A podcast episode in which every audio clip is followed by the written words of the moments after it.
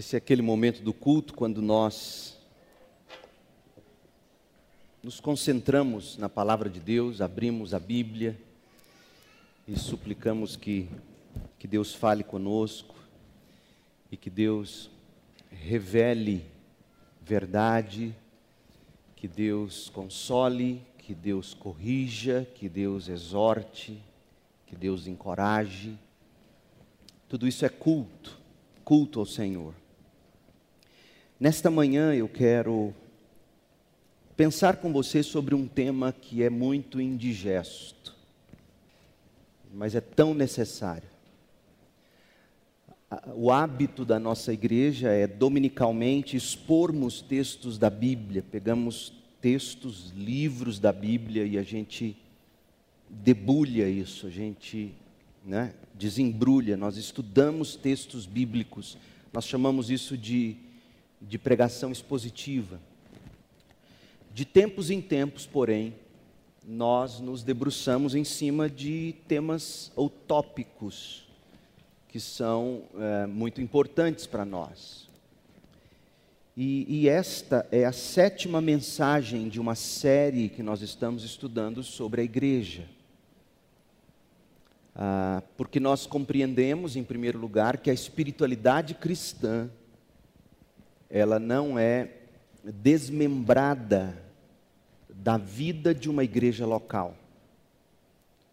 Nós vivemos numa era onde o indivíduo se exalta acima de tudo, de todos, inclusive de instituições. Nós vivemos numa era onde é, as pessoas pensam que o cristianismo dá para ser vivido na solidão, no isolamento.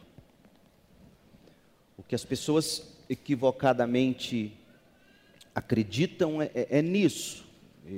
Eu e Deus é o que importa. Se meu relacionamento, eu e Deus estamos bem, igreja é um acessório. Talvez até algo dispensável. Afinal de contas, conviver com pessoas é, é, é difícil, a gente sabe disso. E muitas pessoas preferem preferem não fazê-lo, não, não relacionar com outros. Chegou a pandemia ano passado e nós percebemos que, que muitos dos que praticamente não vinham à igreja, de fato abraçaram agora essa opção de que, em nome da pandemia, com, com receios, etc., essas pessoas, não estou dizendo que são todas, mas muitas delas preferiram prosseguir assim e agora tem, digamos, uma, uma justificativa plausível. Não, a pandemia. Mas pessoas assim, nós sabemos, vão ao salão, vão ao cabeleireiro, não é?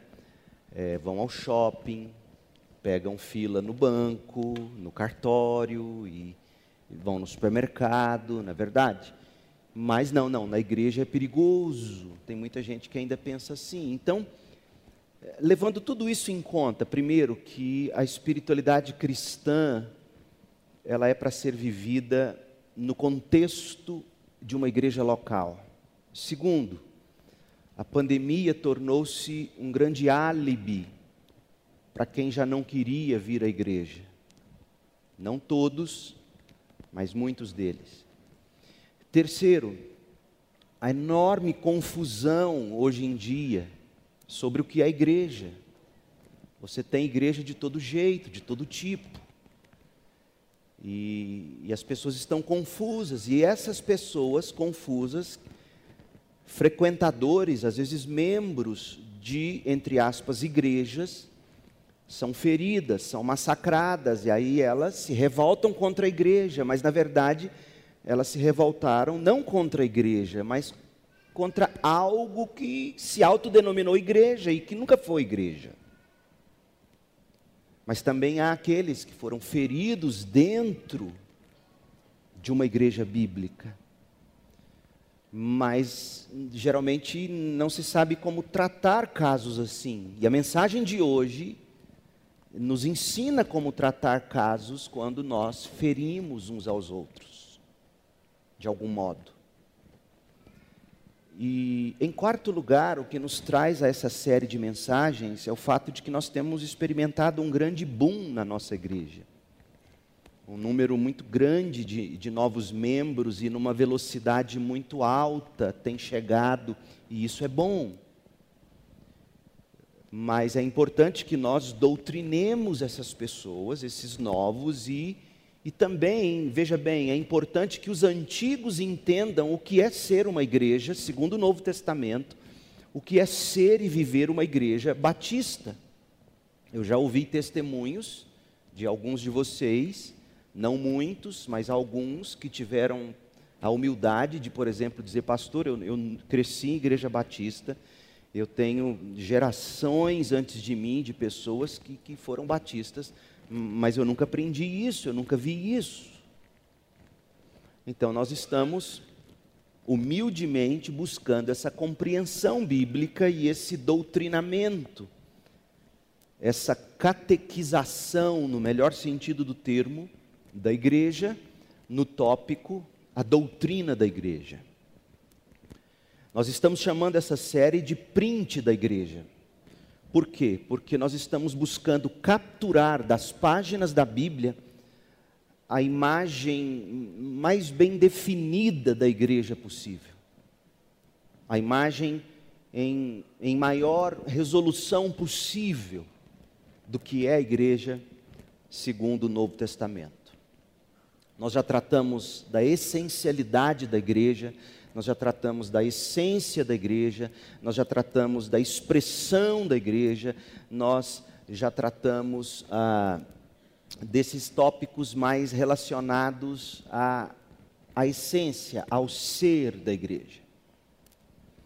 Hoje eu quero ver com você sobre a disciplina de uma igreja bíblica. E a pergunta que eu quero responder com vocês nesta manhã é esta é realmente amoroso aplicar disciplina? É uma pergunta válida. É amoroso disciplinar alguém, seja seu filho, no caso de pais e mães, seja um membro da igreja, no caso dos crentes, no caso da igreja reunida. É de fato amoroso aplicar-se à disciplina? Vamos começar lendo Hebreus. Abra sua Bíblia em Hebreus, a carta aos Hebreus, no capítulo 12. Nós vamos ler os versos 5 a 7. Hebreus 12, 5 a 7. Acaso vocês se esqueceram das palavras de ânimo que Deus lhes dirigiu como filhos dele? Deus disse: meu filho, não despreze a disciplina do Senhor. Não despreze a disciplina do Senhor. Não desanime quando o Senhor o corrigir. Pois o Senhor disciplina quem ele ama e castiga todo aquele que aceita como filho. Enquanto suportam essa disciplina de Deus, lembrem-se de que Ele os trata como filhos. Quem já ouviu falar de um filho que nunca foi disciplinado pelo pai? Essa é uma pergunta retórica. É o modo de o autor da carta aos Hebreus dizer: é um absurdo um pai dizer que ama um filho, é um absurdo, e nunca tê-lo disciplinado. Quem já ouviu falar de um pai que nunca, um filho que nunca foi disciplinado pelo pai? Então veja, você deve saber disso, sobretudo se você é pai, sobretudo se você é mãe, Sobretudo se você é membro maduro de igreja. Disciplina envolve alguns elementos. Quando se fala em disciplina, geralmente você só pensa naquela correção, nas palmadinhas, no castigo. Mas disciplina envolve instrução, disciplina envolve correção, disciplina envolve confrontação, e, se necessário, envolve também intervenção. Que tipo de intervenção? No caso dos pais, intervenção são aquelas palmadinhas de amor, é aquele castigo temporário. No caso da igreja, intervenção é o desligamento do rol de membros. E se você, por exemplo, pegar o estatuto da nossa igreja, você verá que um dos deveres do membro é a frequência assídua aos cultos. E se membro da igreja não frequenta assiduamente aos cultos, sem uma justificativa plausível, ele está, portanto, é, no caso de receber disciplina, de ser desligado. Porém, gente, por mais que a gente fale de disciplina nesses termos, quando algumas pessoas ouvem esse tipo de coisa, disciplina, correção, castigo, elas levam a mão à cabeça e dizem: nem de jeito nenhum, isso é um absurdo, isso é abusivo, não tem nada a ver com amor, ninguém é juiz de ninguém, eu não quero nada com isso. Portanto, quando o assunto é disciplina de filhos ou disciplina de igreja, a primeira pergunta a se responder é esta: é realmente um ato de amor aplicar disciplina em alguém? Ou seja, o amor de Deus é compatível com a disciplina. Se Deus permite dor ou sofrimento em nossa vida, por exemplo, isso significa que Deus não nos ama porque dor e disciplina, ah, de algum modo, a Bíblia retrata, Hebreus 12 mesmo coloca assim: dor e sofrimento, de algum modo, é a disciplina de Deus. Então, se Deus nos disciplina, se Deus permite sobre nós o sofrimento, quer dizer que Ele não nos ama. Preste atenção nestes textos. Provérbios 3, versículo 12. Provérbios 3,12: Pois o Senhor corrige quem Ele ama, assim como o pai corrige o filho a quem ele quer bem. Provérbios 13, 24: Quem não corrige os filhos, mostra que não os ama. Percebeu, pai? Não, eu amo meu filho, eu não disciplino meu filho. Eu acho que é. Que, mas a Bíblia diz: quem não corrige os filhos, mostra que não os ama. Quem ama os filhos se preocupa em discipliná-los. E por que a disciplina seria prova de amor? Por quê? Pense bem, por que disciplinar um filho, por que disciplinar um membro de igreja seria prova de amor? Provérbios 19, 18. Discipline seus filhos enquanto há esperança. Do contrário, você destruirá a vida deles. Pais que não disciplinam filhos contribuem para a destruição da vida dos filhos, diz assim o Senhor. Algumas versões, como por exemplo a Ara Almeida Revista e Atualizada, traduz esse versículo diferentemente. Traduz assim: Castiga teu filho enquanto há esperança, mas não te excedas a ponto de matá-lo.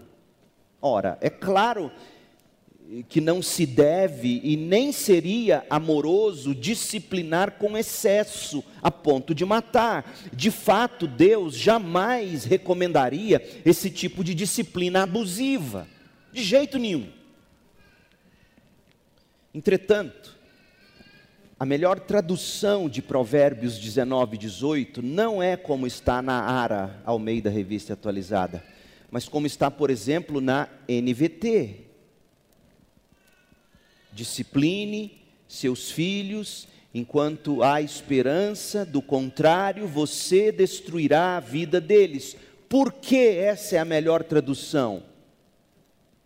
Primeiro, porque é assim que está lá em Provérbios 23, 13, na, na, própria Ara. Veja, Provérbios 23, 13 na Ara. Não retires da criança disciplina, pois se a fustigares ou se bateres com a vara, a criança não morrerá. A ideia é a seguinte: se você ler Deuteronômio 21, de 18 a 21, você vai descobrir que filhos que começassem a praticar alguns tipos de crimes ou, ou viver de um determinado modo, que mesmo a disciplina dos pais não adiantava mais, os pais tinham a obrigação perante a lei de levar os filhos ao juiz e os filhos receberem a pena de morte. Então, a ideia de corrigir os filhos com vara para não destruir a vida deles é mais ou menos o que diz o ditado popular do nosso tempo, que é mais ou menos o seguinte: filho que não apanha em casa, apanha da polícia na rua. Essa é a ideia. Portanto, gente, publica, é, é, biblicamente falando, não disciplinar com amor, não disciplinar com moderação os filhos, é o mesmo que odiá-los. Essa é a ideia de Provérbios. Não disciplinar os filhos é deixá-los sem esperança. Não disciplinar alguém é ser uma parte ativa na morte ou na destruição dessa pessoa. O amor disciplina, quem ama disciplina. Agora, eu sei, gente, eu sei, infelizmente, tragicamente, o que não faltam são histórias de pais e de mães abusivos, violentos que se excederam na correção. E essas histórias podem fazer com que nós nos afastemos da ideia bíblica de disciplina.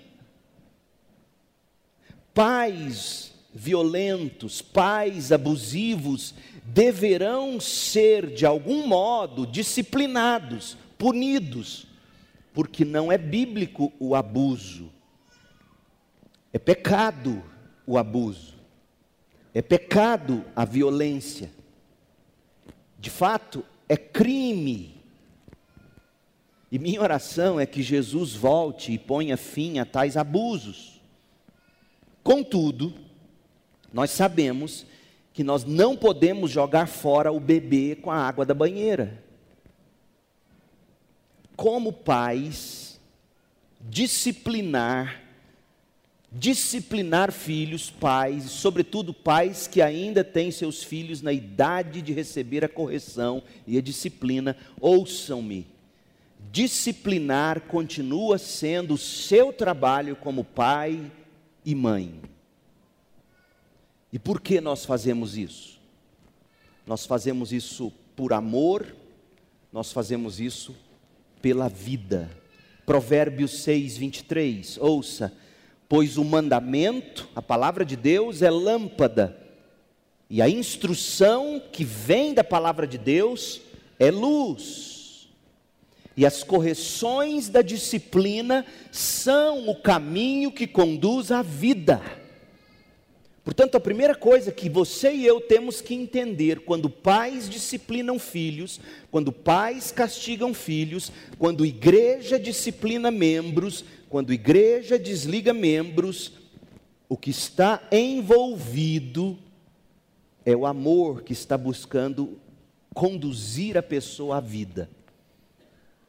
Eu também sei que, que na história houve abusos por parte de igrejas na hora de desligar membros.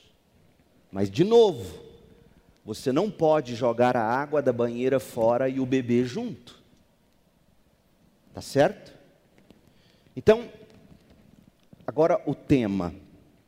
Da mesma forma que é trabalho dos pais disciplinar os filhos, ouça, crente, o que eu vou te dizer, é o seu trabalho como crente, é o seu trabalho cristão participar da disciplina da sua igreja. Vou repetir. Faz parte do meu e do seu papel como crentes, membros de igreja, disciplinar membros de igreja.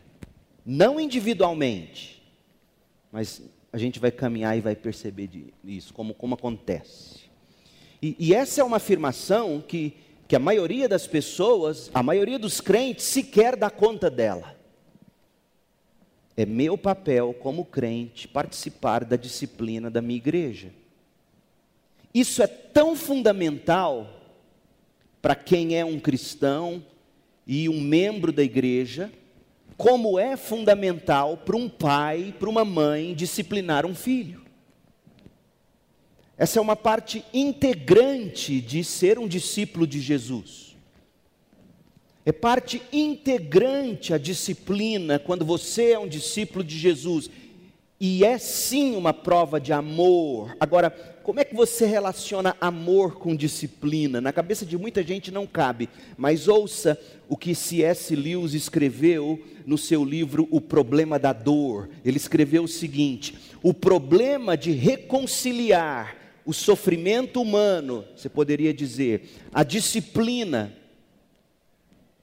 com a existência de um Deus que ama, só é insolúvel enquanto atribuímos um significado trivial à palavra amor. Percebe o que ele está dizendo? Ele está dizendo o seguinte: somente não se reconcilia ou não se concilia na cabeça de alguém disciplina e amor, sofrimento e amor de Deus. Só não se concilia isso na cabeça de quem tem uma definição mamão com açúcar do amor. Trivial. O que C.S. Lewis, em consonância com as Escrituras, estava dizendo é que Deus nos ama muito. Deus nos ama muito para simplesmente nos deixar como somos e onde estamos na vida. Portanto, o mais bíblico a se dizer, ouça meu povo, o mais bíblico a se dizer não é Deus te ama como você é. Esse não é o modo mais bíblico de dizer. Porque se Deus te amasse como você é, Ele não teria enviado Jesus Cristo. O bíblico a se dizer é: Deus te ama a tal ponto de te receber como você é, para te transformar à imagem do Filho Jesus Cristo. Essa é a forma bíblica. Deus te ama a tal ponto de te escolher, de te atrair, de te receber como você é, pecador, como lemos no Salmo 51. Em pecado, na nossa concepção, nós já éramos pecadores. Por natureza, nós somos pecadores. O amor de Deus consiste em nos receber como nós somos, para no, nos transformar à imagem do que Jesus Cristo é. O amor de Deus é um amor santo. O que é melhor para nós, nem sempre é seguir o nosso coração. Ontem eu estava assistindo um, um breve documentário sobre a história do poderoso chefão, a trilogia. E, e, uma das, das, linhas do comentário muito inteligente foi dizer o seguinte: o grande problema de Dom Corleone e, e seu filho, o Alpatino, foi ter seguido o coração. E, e isso é verdade. O que é melhor para nós nem sempre é seguir o nosso coração. O que é melhor para nós é ter o nosso coração alinhado com o coração de Deus em Jesus Cristo. E por nos amar tanto, é que Deus nos disciplina.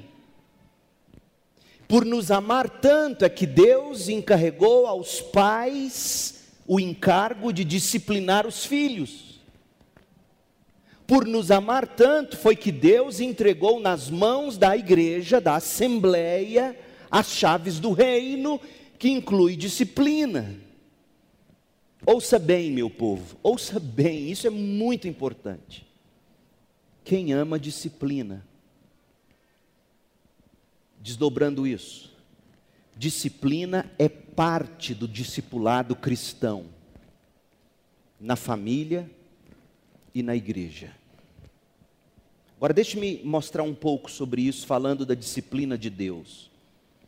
A carta aos Hebreus é repleta de, de exortações explícitas para nós mantermos nossa fé e a nossa esperança em Cristo e, desse modo, perseverarmos em face de oposições, perseguições, sofrimentos, porque nos dias daqueles crentes, para os quais o autor de Hebreus escreveu, muitos estavam por causa de oposição, perseguição, sofrimento, ora decepcionando-se com Cristo, ora achando que não era vantajoso seguir Cristo, e portanto estavam abandonando Cristo e voltando às velhas práticas do judaísmo. E o autor aos Hebreus escreve para encorajá-los, e talvez a exortação mais apoteótica da carta seja o capítulo 12 de Hebreus. Hebreus 12, não, não precisa pôr o ponto ainda não, volta. Porque o que eu quero que você enxergue é o seguinte: o padrão. Nós vamos dar uma olhada do verso 1 ao 13 do capítulo 12. Mas antes de, de examinarmos as plantas do jardim, eu quero que você tenha uma visão de cima do jardim. O jardim é Hebreus 12. Hebreus 12, do verso 1 ao verso 4, é o chamado para nós perseverarmos contra o pecado. Isso é muito importante você ver. Aí, no versículo 5, a gente vê que a disciplina é o antídoto contra o pecado. Está vendo? É isso que a gente tem que enxergar no capítulo 12, de 1 a 13. Deus nos chama a perseverar contra o pecado, versos de 1 a 4. No verso 5 ele diz: existe um remédio contra o pecado, um antídoto, uma vacina, e, e isso se chama disciplina. Então, você já começa a entender que disciplina é para o bem, não é para o mal. Eu não gosto da tese de muitos evangélicos contemporâneos que diz Deus está pesando a mão sobre fulano, no sentido de estar tá castigando ele. Não, não é nesse sentido. Não é castigo para a morte. Enquanto houver fôlego de vida em qualquer ser humano, o castigo de Deus é um modo duro, severo, mas amoroso de dizer: arrependa-se, creia, volte. Não existe a mão de Deus pesando para matar nesse sentido. Enquanto houver fôlego de vida, a mão de Deus é usada como palmadas de amor, dizendo: acorda. Então tem o chamado para perseverar contra o pecado, o antídoto contra o pecado é a disciplina versículos de 6 a 9, você tem que o amor é a motivação para a disciplina, o amor. No verso 10, o propósito da disciplina é a santidade. E aí, os versos 11, 12 e 13 é o autor dizendo que os frutos da disciplina, o que a disciplina de Deus a longo prazo produz, é o que nos deve encher de fé e de esperança enquanto a gente atravessa a disciplina. É lindo isso aqui. Então veja, agora sim, o chamado para perseverar contra o pecado. Hebreus 12, portanto, uma vez que estamos rodeados de tão grande multidão de testemunhas, as testemunhas do capítulo 11, homens e mulheres de fé, inspirados por eles, livremo-nos de todo o pecado que nos torna vagarosos e do pecado que nos atrapalha, e corramos com perseverança a corrida que foi posta diante de nós. A disciplina formativa, a instrução veio no capítulo 11. Olhe para os exemplos de fé, inspirem-se neles e corram com perseverança Olhem para Jesus, verso 2. o autor e o consumador da sua fé, aprendam com Jesus, que, que suportou toda a ignomínia, toda a vergonha, suportou todo o sofrimento, sabendo que no final dessa jornada, ele estaria em glória com o Pai. E aí vem o verso 4. Afinal, ainda não chegaram a arriscar a vida na luta contra o pecado, mas eu gosto da ARA, da Almeida Revista Atualizada, que diz assim: na vossa luta contra o pecado, ainda não tendes resistido até ao sangue. Olha como é forte. O chamado é para você resistir até ao sangue, se preciso for, mas não pecar, perseverar. Só que a gente vira e mexe, cai e, e não consegue levantar, e, e o embaraço da vida e o peso do pecado nos impede de correr, e aí vem a disciplina como antídoto. Verso 5. Acaso vocês se esqueceram das palavras de ânimo que Deus lhes dirigiu como filhos? Deus disse: Meu filho, não despreze a disciplina do Senhor, não desanime quando Ele o corrigir. É um modo de dizer: não encare a disciplina como algo de quem não te ama. A disciplina é a ação de um pai amoroso. E aí vem os versos 6 a 9, mostrando para nós que o amor paternal é a motivação para a disciplina. Pois o Senhor, diz o verso 6, disciplina quem Ele ama e castiga todo aquele que aceita como filho. Enquanto suportam essa disciplina de Deus, lembrem-se de que Deus os trata como filhos. Quem já ouviu falar de um filho que nunca foi disciplinado pelo pai?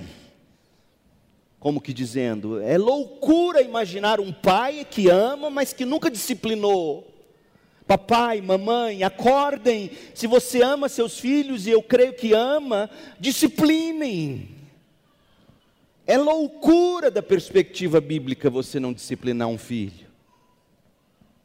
Se Deus não os disciplina, como faz com todos os seus filhos, significa que vocês não são filhos de verdade, são filhos ilegítimos, está vendo?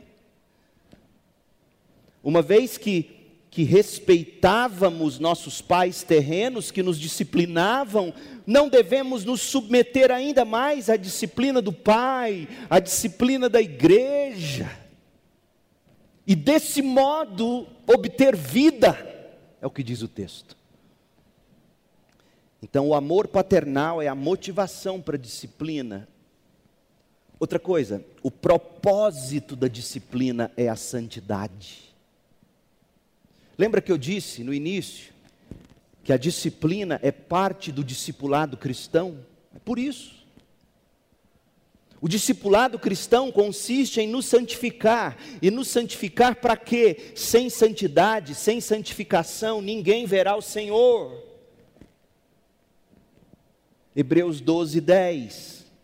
A disciplina tem como propósito a santidade. Olha só, pois nossos pais nos disciplinaram por alguns anos, como julgaram melhor.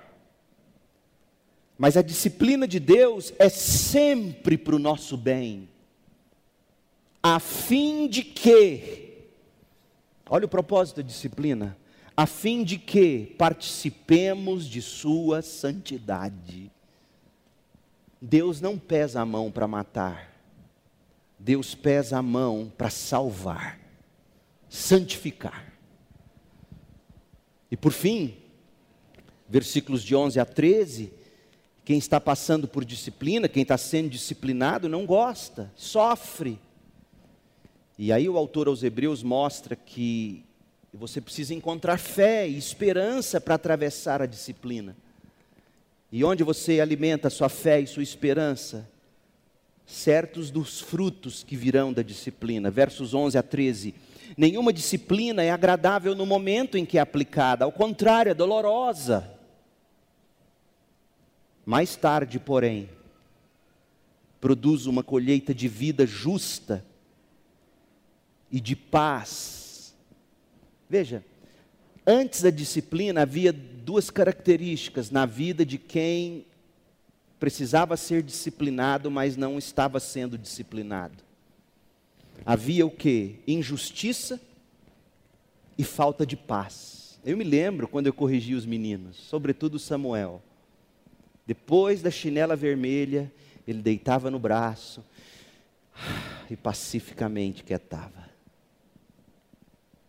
A disciplina traz isso, a vida justa. Traz a paz para o coração que estava em guerra.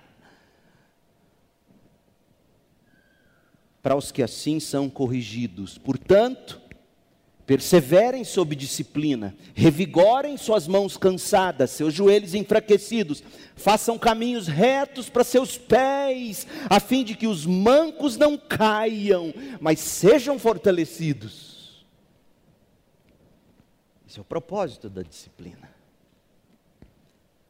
Nós sabemos, gente, pelo contexto da carta, que a disciplina em vista em Hebreus 12 era a perseguição que os cristãos estavam sofrendo e que sofriam porque eles estavam se recusando a deixar de confessar publicamente Jesus Cristo.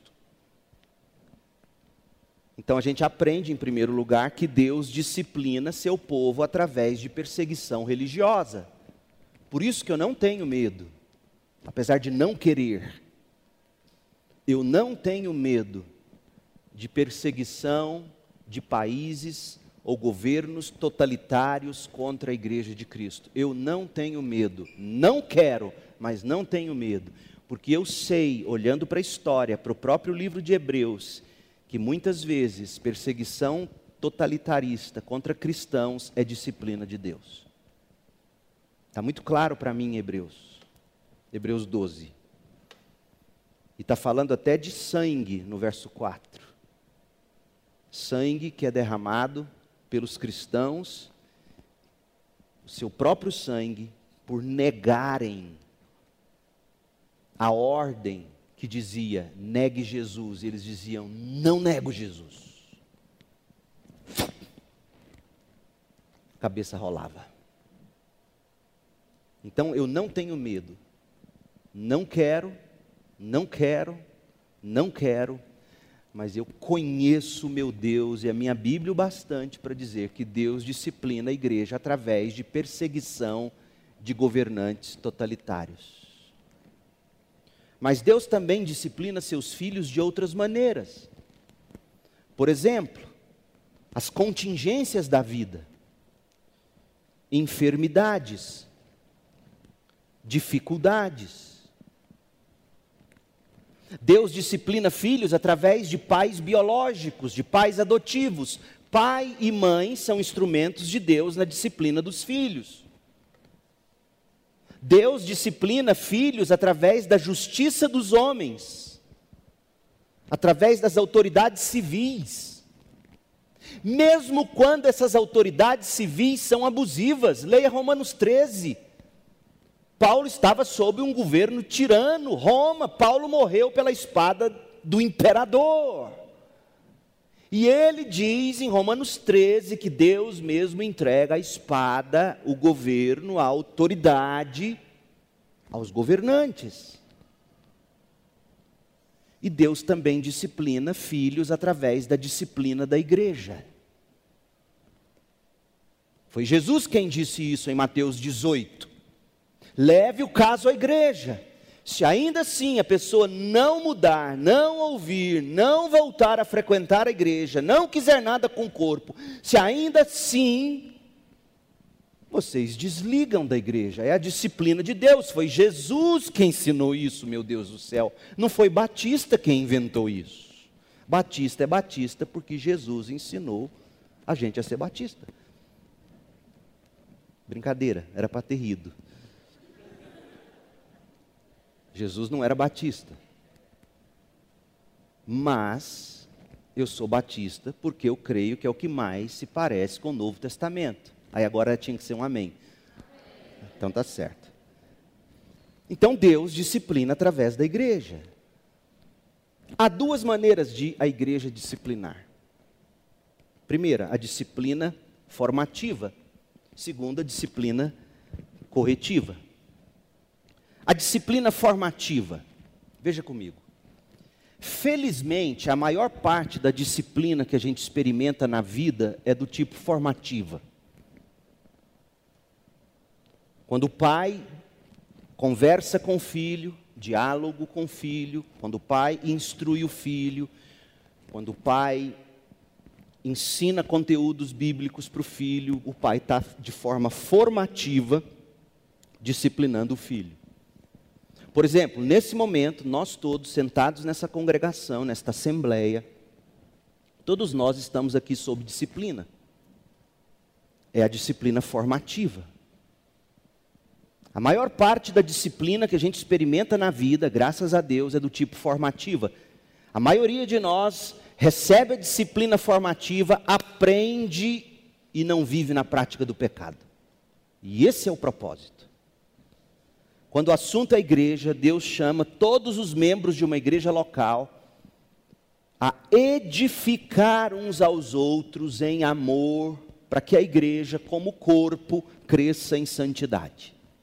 Lembra que eu disse que é o seu papel como crente, membro de uma igreja, é o seu papel participar da disciplina da igreja?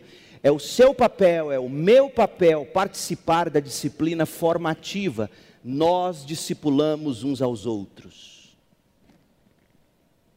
Deus nos chama a todos, membros da igreja local, a participar da disciplina formativa, encorajando, ensinando uns aos outros a viver como crentes.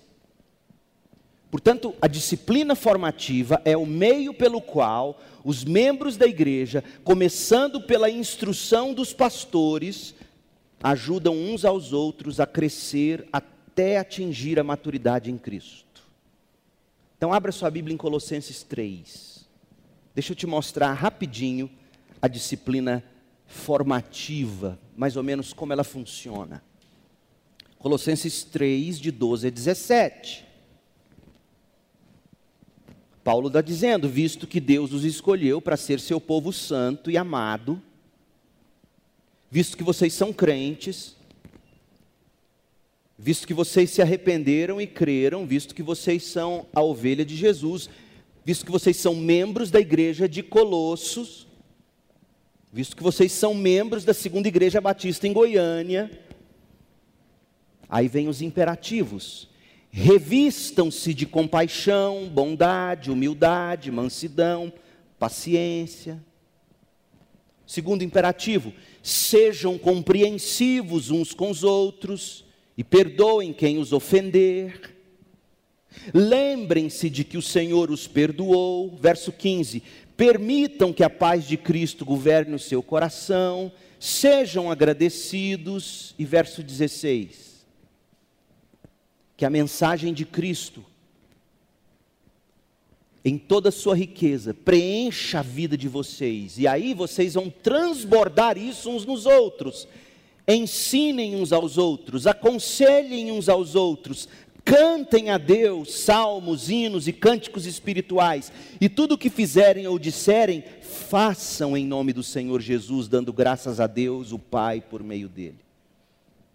Então veja, gente, no sentido formativo, todos os membros da CIB em Goiânia, todos nós estamos debaixo da disciplina da igreja neste momento.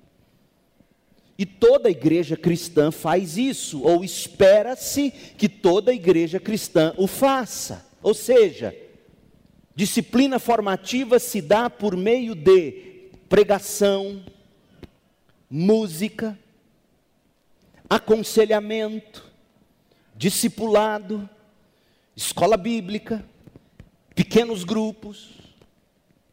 Tudo isso é disciplina formativa. Mas tem também a disciplina corretiva. Se por um lado, todas as igrejas praticam a disciplina formativa com regularidade, o mesmo, infelizmente, não pode ser dito a respeito da disciplina corretiva, infelizmente. Eu digo infelizmente porque, porque do mesmo modo que a disciplina formativa é esperada por Deus, a disciplina corretiva é parte integrante também do discipulado cristão. Afinal, Deus corrige o seu povo. Nós vimos em Hebreus 12, e Deus corrige e disciplina seu povo com propósitos de discipulado, para que o povo seja santo, sem santidade ninguém verá o Senhor. Como é que se dá a disciplina corretiva? A maior parte da disciplina corretiva acontece em pequena escala, em relacionamentos pessoais. E é aqui que eu começo a mostrar para vocês que todos vocês e eu juntos estamos aptos, aliás, somos comissionados pelo próprio Deus a aplicar disciplina corretiva. Como? Um irmão que exorta ou encoraja outro irmão em amor. A pessoa exortada ou corrigida recebe a correção, se arrepende, confessa o pecado e busca reparação é isso que está em Gálatas 6:1. Olha o que Paulo escreveu, Gálatas 6:1. Irmãos, se alguém for vencido por algum pecado, vocês que são guiados pelo Espírito devem, com mansidão, ajudá-lo a voltar ao caminho certo. Está vendo que a disciplina corretiva é parte do discipulado, visa trazer a pessoa de volta para o caminho do discipulado, para o caminho da cruz, para o caminho de Cristo. Tiago, capítulo 5, verso 19 e 20. Meus irmãos, se algum de vocês se desviar da verdade e for trazido de volta, como? Pela disciplina corretiva. Você foi lá, exortou, deu a bronca, encorajou, orou, estimulou. Você foi lá e trouxe de volta. Se você conseguir fazer isso, saiba que quem trouxer, olha, preste atenção, quem trouxer o pecador, percebe que aqui ainda não está falando da igreja reunida, está falando de nós individualmente. O André atrás do Leandro em busca de trazer o Leandro de volta, e o André trouxe o Leandro de volta. Saiba que o André, que trouxe o pecador de volta do seu desvio, salvou Leandro da morte e trará perdão para muitos pecados. Essa é a disciplina corretiva. Isso é lindo.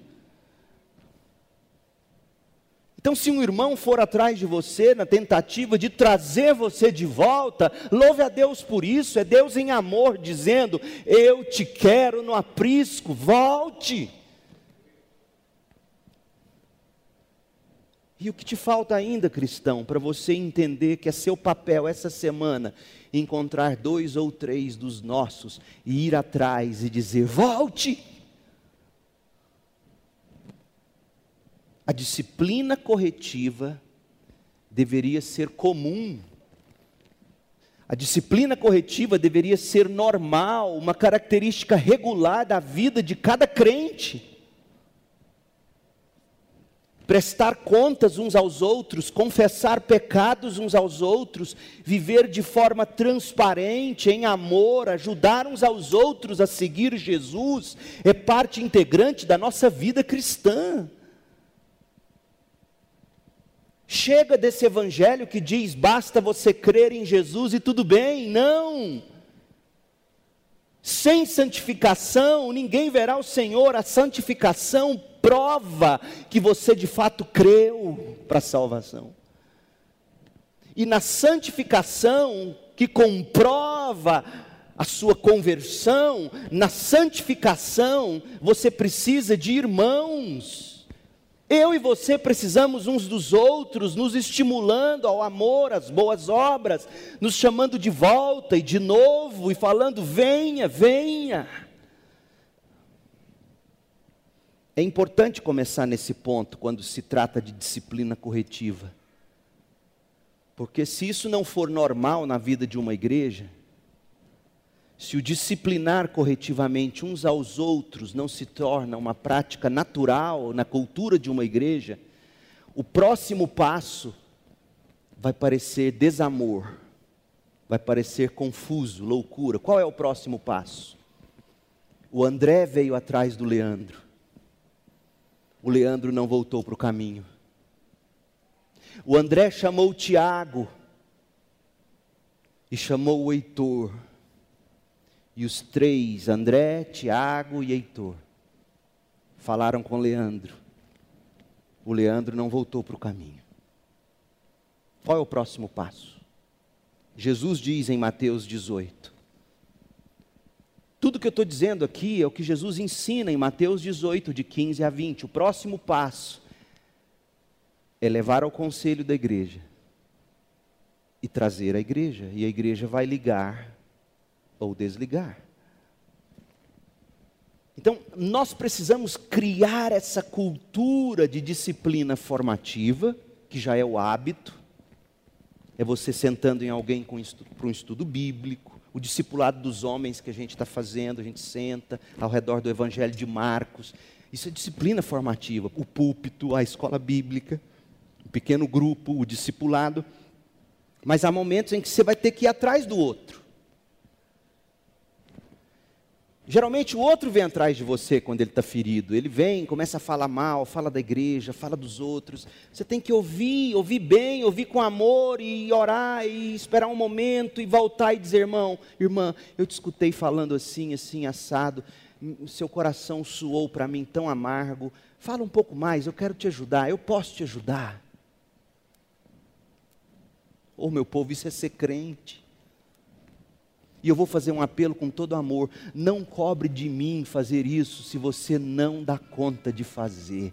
Porque para chegar em mim ou na liderança da igreja, primeiro você tem que ter dado esses passos. É Jesus quem diz em Mateus 18. A disciplina formativa, a disciplina corretiva. Mas deixa eu te dar alguns motivos mais concretos razões para disciplina corretiva, razões para a igreja desligar alguém do hall de membros. Abra sua Bíblia em 1 Coríntios 5. Por que remover alguém da membresia? Expondo, ainda que parcialmente, alguém ou mesmo o caso. A gente disse que disciplina corretiva é parte do discipulado cristão. Por quê? Além, além do fato de que é pela disciplina que nós vamos obtendo santidade, deixe-me dar outras razões. Foi o que Paulo tratou com a igreja de Corinto. Primeiro, você disciplina para preservar o testemunho cristão, o testemunho da igreja na cidade. Uma igreja que não dá a mínima para o que os seus membros fazem, em termos de viver como o mundo vive, é uma igreja que, que não está preservando o nome do Evangelho. O quê? O André é crente? Eu conheço o André, eu sei como o André vive. Essa igreja não faz nada.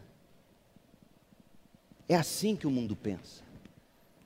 Na minha história como pastor, já aconteceu de a igreja disciplinar alguém e, e, eu ser chumbado porque houve a disciplina, ao passo de que os pais da pessoa disciplinada, que não eram crentes, a igreja brigando comigo, veladamente, e os pais da pessoa disciplinada, que não era crente, me agradecendo e dizendo: Eu louvo a Deus pelo que o Senhor fez, pelo que a igreja fez porque, sinceramente, eu imaginava que vocês não estavam nem aí para essas coisas. Tem pagão que tem mais consciência do que crente. Olha o que Paulo diz no verso 1 de 1 Coríntios 5. Comentam, comenta-se por toda parte, na cidade inteira estavam comentando que há imoralidade sexual no seu meio, imoralidade que nem mesmo os pagãos praticam. Qual era a imoralidade? Um homem entre vocês mantém relações sexuais com a própria madrasta. A igreja tem que preservar o testemunho cristão. E nos versos 11, 12 e 13, Paulo está dizendo o seguinte: vocês têm que julgar os de dentro. Deus vai julgar os de fora. Por que, que vocês têm que julgar os de dentro? Porque não podem ficar dizendo por toda parte que lá naquela igreja existe tal e tal modo de pecado que é absurdo e ninguém faz nada. Então, em primeiro lugar, a gente disciplina para preservar o testemunho cristão. Segundo, disciplina para expor o pecado. Pecado cresce na escuridão e a disciplina expõe à luz o pecado pelo que ele é. E note que aquela igreja de Corinto, no verso 2, não queria disciplinar, porque dizia: não, vamos tolerar um pouco mais, é, o menino é gente boa. Paulo diz: como é que vocês se orgulham disso? Por que, que você acha que Paulo faz essa pergunta, gente? Porque ele percebeu, ele sabia que tinha gente naquela igreja que estava se orgulhando de dizer: nós somos amorosos, tolerantes. Vocês deveriam era se lamentar e excluir de sua comunhão. E olha como Paulo chama o pecado: o homem que cometeu tamanha ofensa. Olha o que é o pecado. É uma enorme ofensa à glória de Deus e ao estômago dos outros. Porque há casos que nos causam náusea, dor de estômago. É uma grande ofensa. Terceiro, nós disciplinamos para advertir o pecador. Você fala uma vez, você fala duas vezes, você instrui, você orienta, você aconselha, não adianta. Você desliga ele. Você o afasta da mesa do Senhor. E olha, olha como serve de advertência. Verso 5: Entreguem esse homem a Satanás. Como assim? Não é que a igreja vai orar e vai dizer assim: agora nós te entregamos Satanás, cuida do André. Não. É, é, lembra que Jesus disse que esse mundo, o príncipe desse mundo é o diabo? É como se Paulo estivesse dizendo: ao remover alguém da membresia da igreja, você está tirando essa pessoa da proteção da embaixada do reino na terra que é a igreja. E você está dizendo, agora você está lá, noutro domínio, debaixo do príncipe desse mundo. Isso é muito sério, gente, é uma advertência. Para que o corpo seja punido, para que ele sofra, porque ele vai sofrer vivendo nesse mundão. Essa é a advertência. Mas em quarto lugar, a disciplina é para salvar esse pecador, porque o mesmo versículo diz: olha, ele vai sofrer no corpo, mas a nossa oração é que ele seja salvo, é que ele acorde enquanto é tempo. Então veja, papai, mamãe, membro de igreja, que sempre relutou em disciplinar alguém que você conhece ou que seja seu parente, é amoroso isso, é a forma de você dizer: olha, meu filho, olha, amigo, olha, irmão é o último recurso nas nossas mãos para te dizer: acorde, volte para Cristo. Ah, eu já sou de Cristo. Então volte para a comunhão do corpo. Porque membros precisam de corpo. Quinto lugar, você disciplina para proteger a membresia. Proteger como? Olha o verso 6. Não percebem que esse pecado é como um pouco de fermento que leveda toda a massa? Gente, presta atenção, olha comigo, olha aqui. O rapaz mantendo relações sexuais com a madrasta. É chocante, não é? Mas você percebeu que lá em Corinto já estava normal? Eles já estavam se orgulhando de não desligar o cara em nome do amor. Percebe o que o pecado faz numa comunidade, numa família, numa sociedade? Esse é o problema da guerra cultural que a gente enfrenta hoje. As pessoas vão tolerando, normalizando. Chega num momento em que o cara dormir com a madrasta, tanto faz, opção dele, poliamor.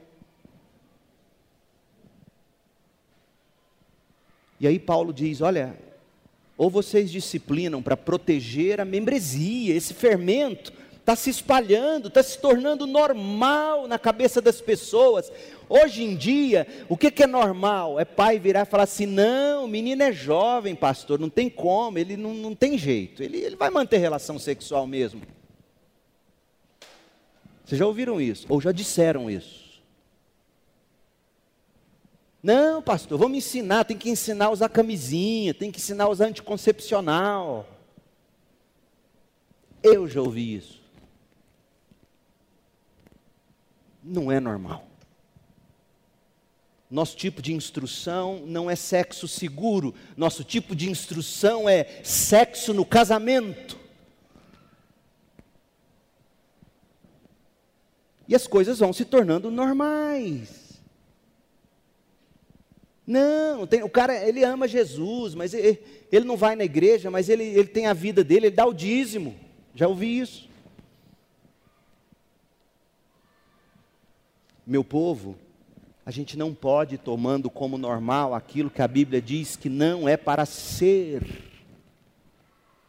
E quando você aplica disciplina, você protege a membresia, você acorda os demais que talvez estejam praticando pecado parecido. Eu também já vi isso acontecer.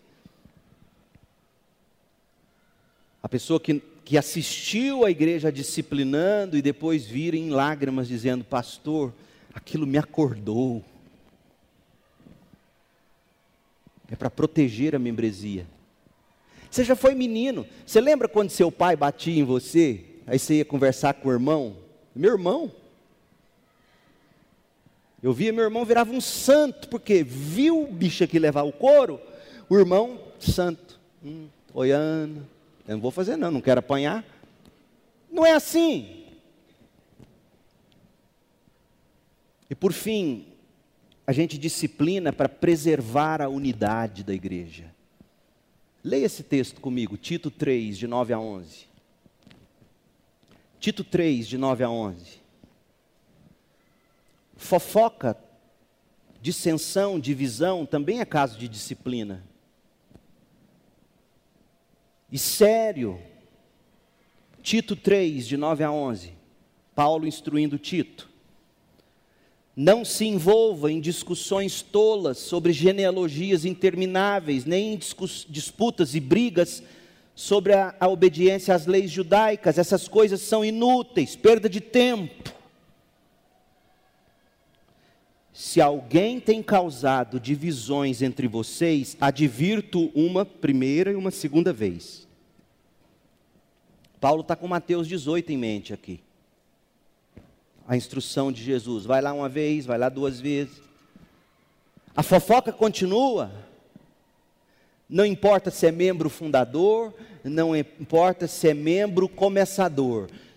É do fundador ao começador. Não resolveu a fofoca? Depois disso, não se relacione mais com ele. Tais indivíduos se desviaram da verdade e condenaram a si mesmos com seus pecados. Tem igrejas, não é o caso da nossa, de coração, eu não vejo isso acontecer aqui mas tem igrejas morrendo porque não disciplina fofoqueiro. Portanto, nós disciplinamos para preservar o testemunho cristão, para expor o pecado como horroroso, manter o bom testemunho na cidade e no mundo para advertir o pecador enquanto tem tempo para ele voltar, para salvar o pecador da condenação eterna, para proteger a membresia de cometer os mesmos pecados ou de aprovar tais pecados e para preservar a unidade da igreja. Portanto, quem ama disciplina, disciplina corretiva é parte do discipulado cristão, meu povo. Quando disciplinar? Graças a Deus, a Bíblia não nos dá uma lista. Eis os pecados a serem disciplinados. Eis os que são toleráveis. E eis os sete pecados capitais que não têm salvação. Não, não tem isso na Bíblia. Mas Paulo nos dá uma dica em 1 Coríntios 5,12. Quando Paulo chama a igreja para fazer um julgamento. Jesus nos dá uma dica quando ele manda a gente envolver duas ou três testemunhas. Porque, ao meu ver, tudo isso tem a ver com você identificar as pessoas pelos frutos de vida dela. Jesus diz: vocês vão conhecer pelos frutos, Mateus 7,16.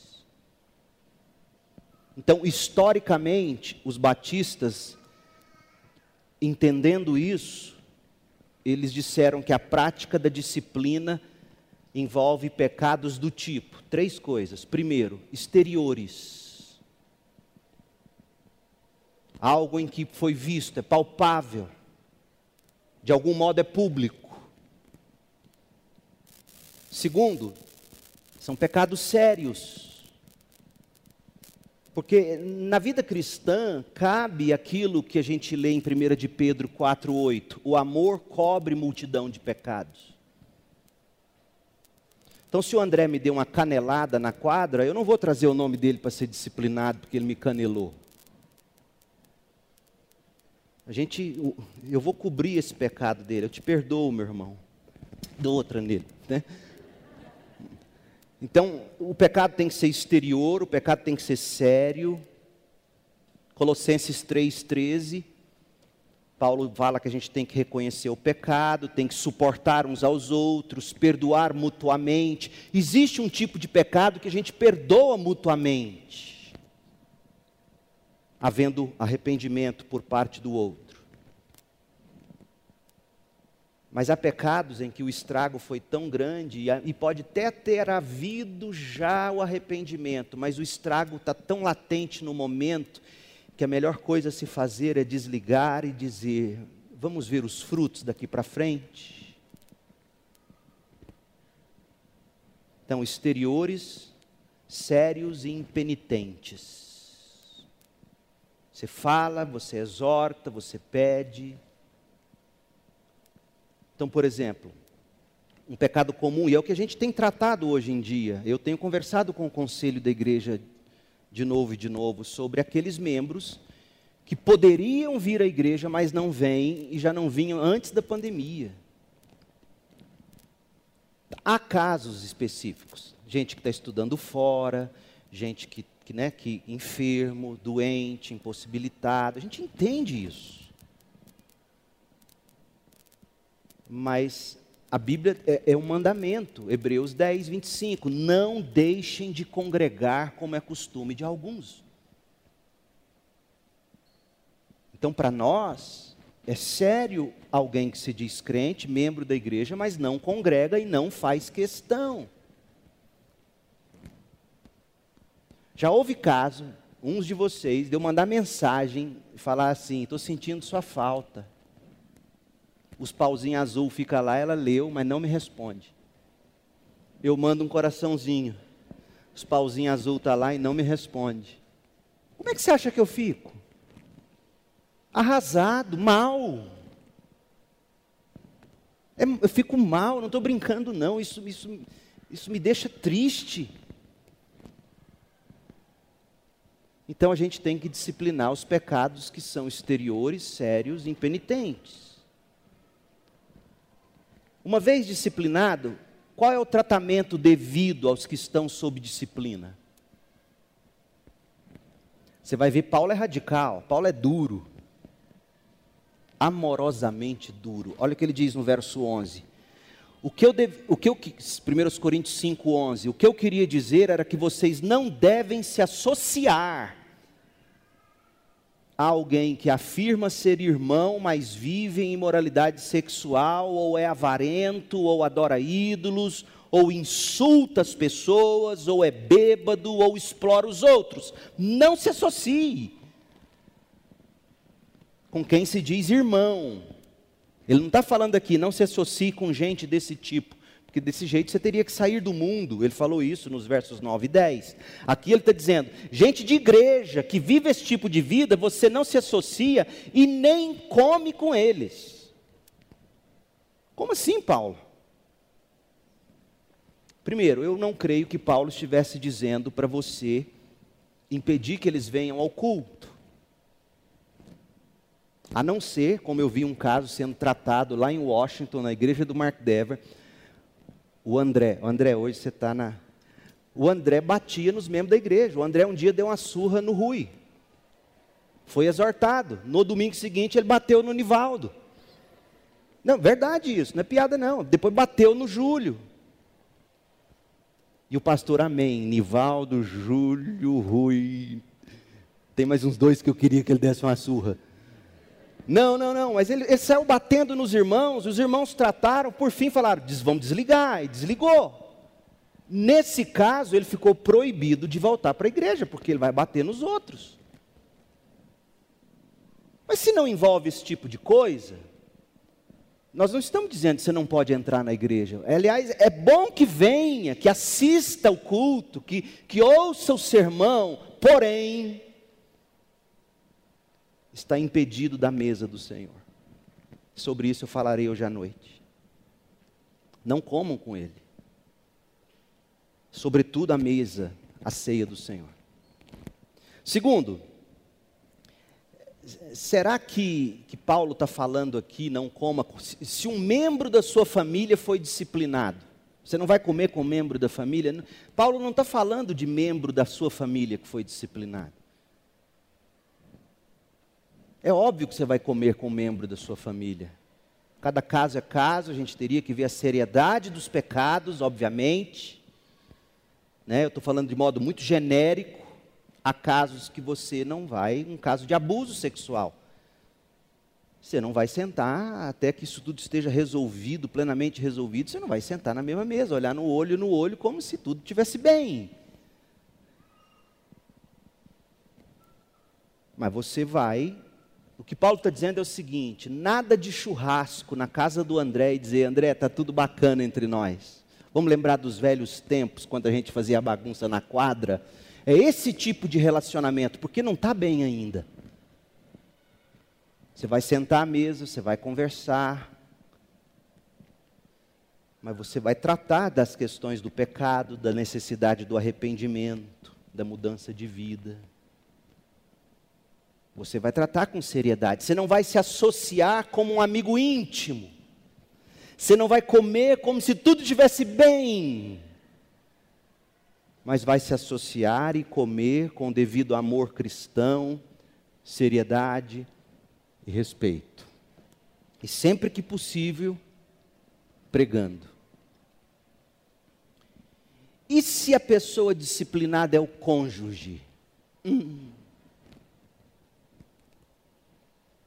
Aí eu referiria a pessoa a 1 de Pedro 3, a 1 Coríntios 7, porque a Bíblia nos diz como um cônjuge crente deve tratar um cônjuge descrente.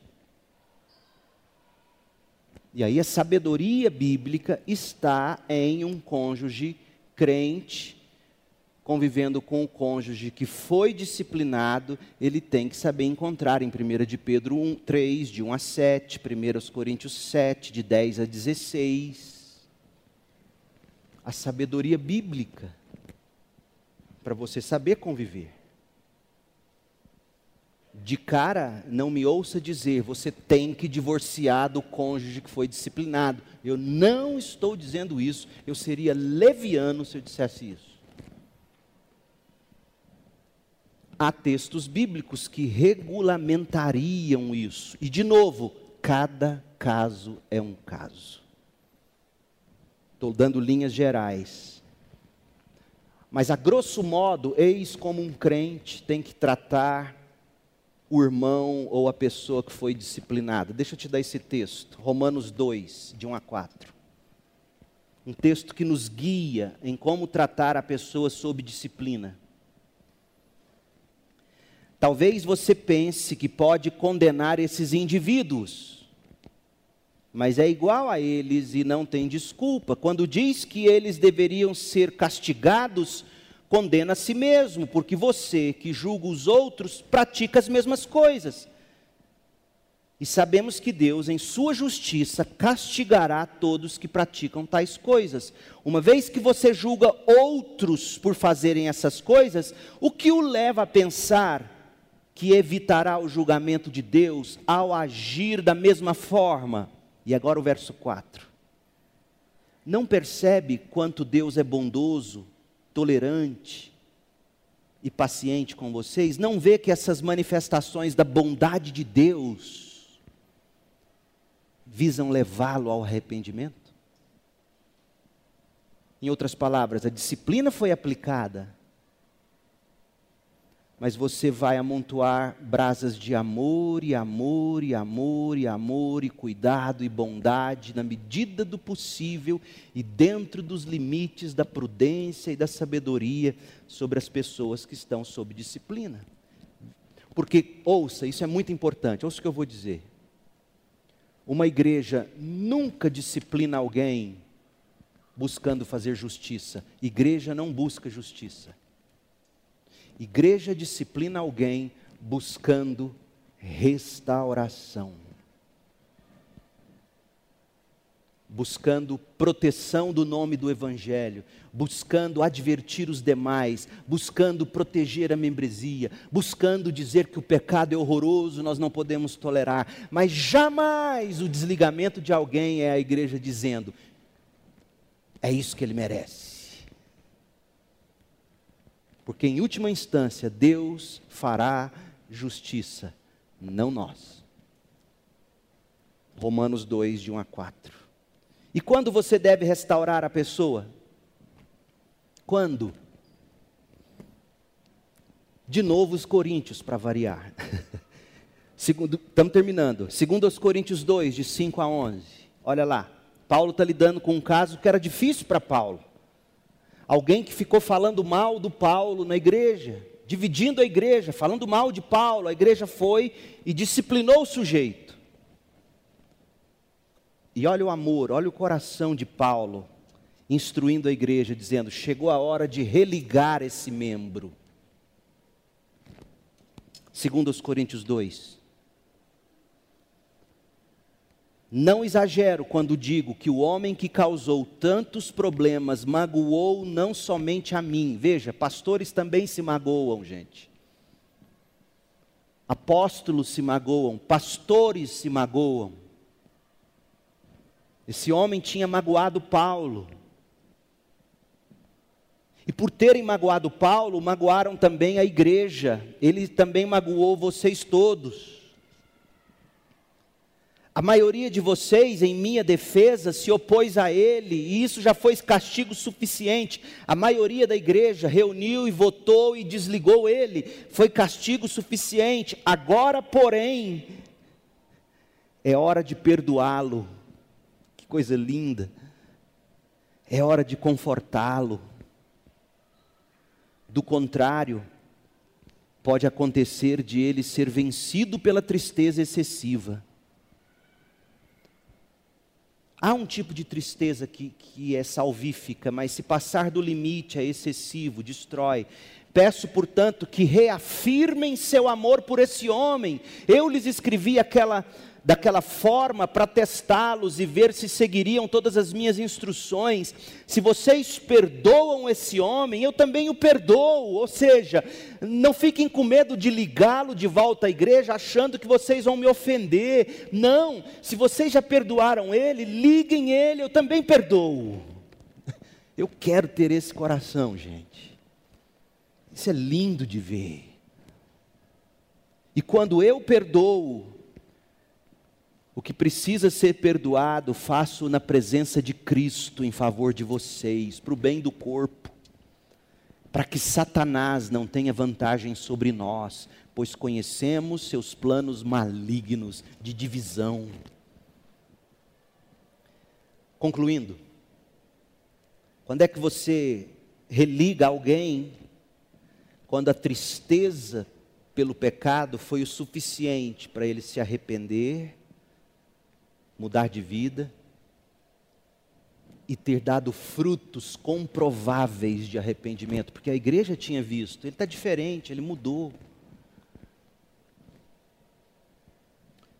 Pergunta: nossa igreja deve praticar a disciplina? Sim.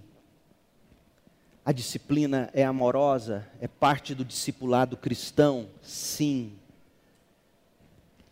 Ela demonstra amor pelo indivíduo, a disciplina demonstra amor pela igreja, amor pelo mundo. Conversava com alguém ontem que convive muito no meio de pessoas não crentes, um crente trabalhando e vivendo no meio de muitos descrentes.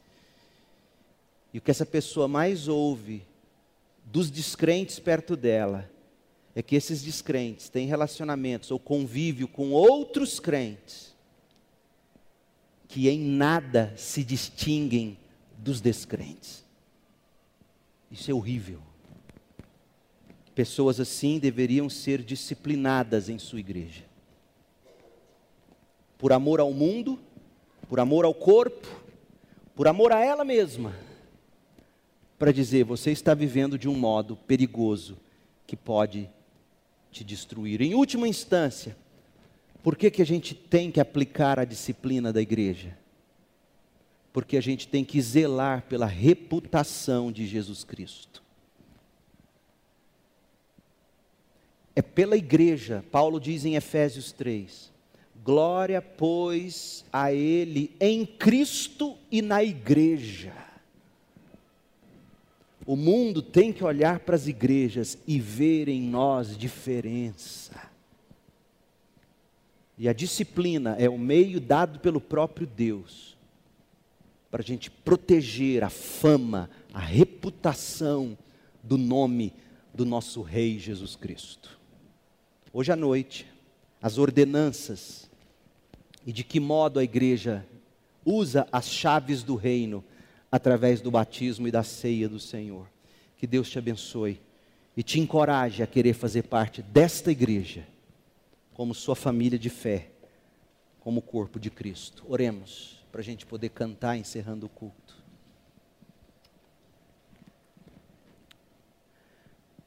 Ó Deus, em nome de Jesus, Pai. É um assunto difícil, indigesto, mas essencial, fundamental para a fama do nome de Jesus na igreja, para a nossa santificação, sem a qual não veremos o Senhor, para o discipulado e o crescimento cristãos. Ó Deus, dê à nossa igreja o devido coração para praticar as disciplinas formativa e corretiva. Dá-nos esse coração, Pai. Ó oh, Deus, livra-nos de sermos abusivos, violentos. Livra-nos de fazer justiça. Faça de nós homens e mulheres que buscam encontrar, salvar e, e santificar o perdido. Nós oramos, Pai, agradecidos no nome precioso de Jesus. Amém.